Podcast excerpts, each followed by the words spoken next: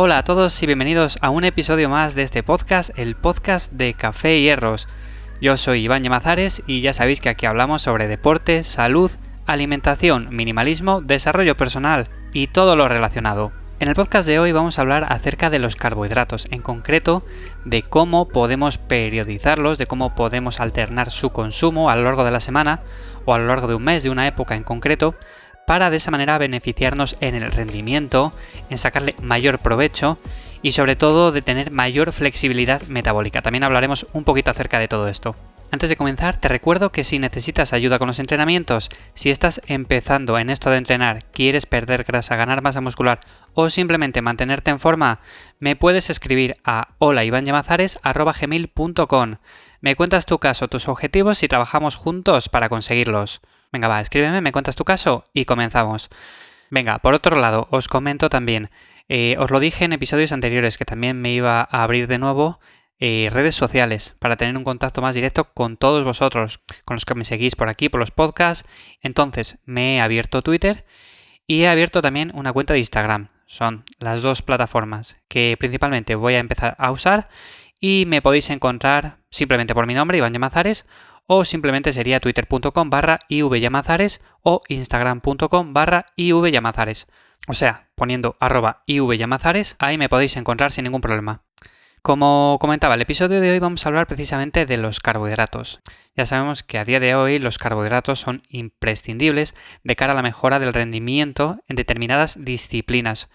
Aquí sobre todo siempre hablamos de la fuerza, hablamos de la hipertrofia, ya sabemos la importancia que tiene en estos deportes pero no por ello vamos a beneficiarnos de consumir continuamente cantidades altas de carbohidratos. Vale, este macronutriente tiene sus beneficios, pero continuamente consumirlo en cantidades altas pues no trae muchos beneficios, por así decirlo.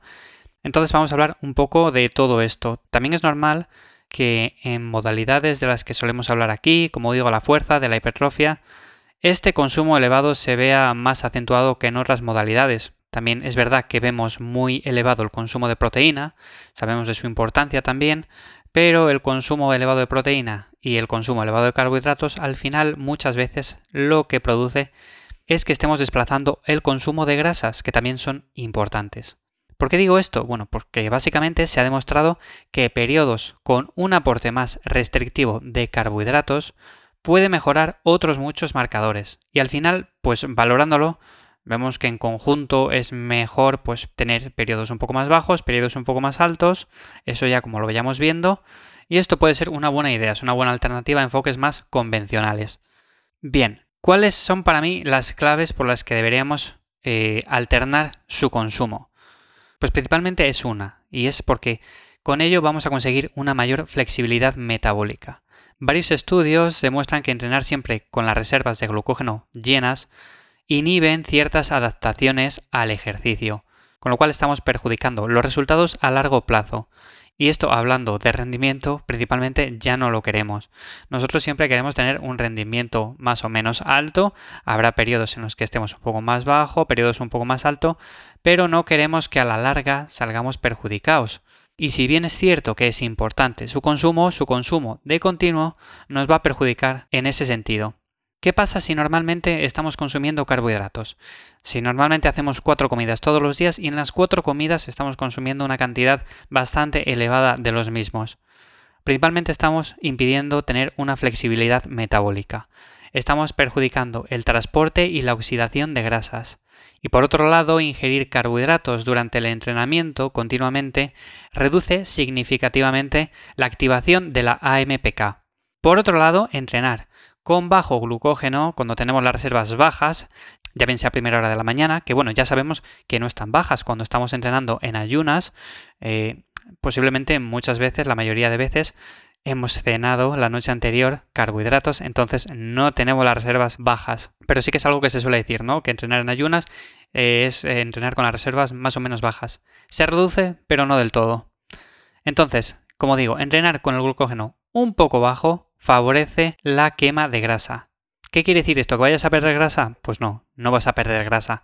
Vas a mejorar simplemente la regulación de la glucosa y vas a aumentar la síntesis de glucógeno posterior. Por tanto, ¿qué sacamos en conclusión de esto que he comentado? Pues que combinar lo mejor de ambos mundos, pues al final nos va a favorecer para tener buena flexibilidad metabólica, que tengamos una síntesis post-entreno de glucógeno bastante más eficiente y que la quema de grasas también se dé. Que no significa que vayamos a perder grasas, repito de nuevo. ¿Y qué opciones tenemos para aprovechar estos beneficios?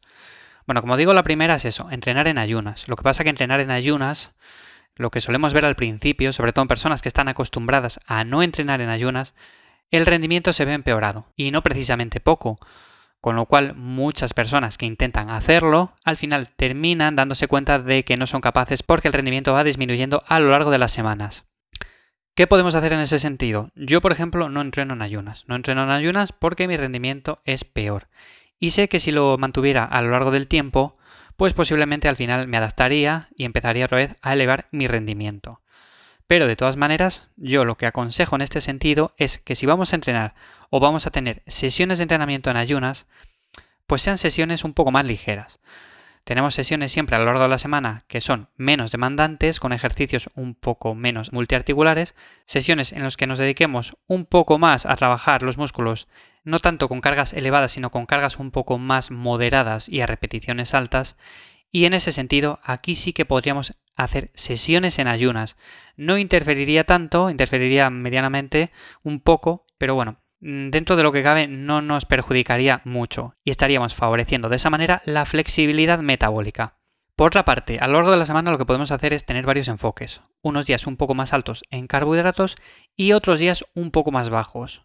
Puedes algún día cenar un poco más alto, un día desayunar un poco más alto de carbohidratos, otro día desayunar solo proteína y grasa, es decir, alternar, no tener la misma dieta continuamente durante todos los días. Y esto básicamente se puede hacer sencillamente sabiendo los carbohidratos que tenemos que comer cada día y cómo los vamos a distribuir también dependiendo de si son días de descanso o días de entrenamiento, pues podemos jugar un poco con las calorías de mantenimiento, de déficit, de superávit y todas estas cosas.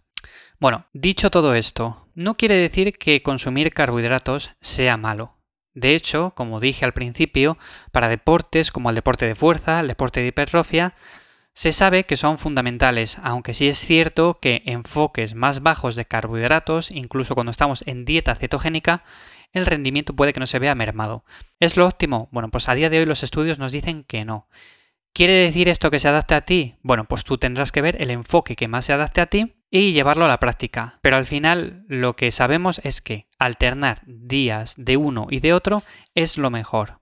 Por otra parte, también para terminar, una estrategia que también es bastante común cuando estamos sobre todo en definición es tener varios días de carbohidratos bajos y hacer una recarga posterior. Esto también nos ayuda a rendir mejor, a seguir con una pérdida de grasa más eficiente y de esta manera no disminuir el rendimiento. Bueno, pues esto es el tema que quería comentar hasta aquí en el podcast de esta semana cómo deberíamos enfocar el consumo de carbohidratos para rendir mejor, para perder más grasa, para ganar más músculo, para tener más flexibilidad metabólica, para tener una síntesis posterior de glucógeno mucho más eficiente y todas estas cosas. Si te queda alguna duda ya sabes que también puedes enviármela a holaivanllamazares.com y que también tienes ahí unas consultorías con las que podemos empezar a trabajar juntos de cara a mejorar esa composición corporal o simplemente estar más en forma. Ya sabéis que si os ha gustado el episodio me encantan también las valoraciones que dejáis en Apple Podcast, sabéis que estoy ahí principalmente y también en iVoox. Tenéis también el podcast secundario que es Cuaderno de Entrenamiento en el que hablo también de muchas cosas relacionadas con el entrenamiento de la fuerza y de la hipertrofia.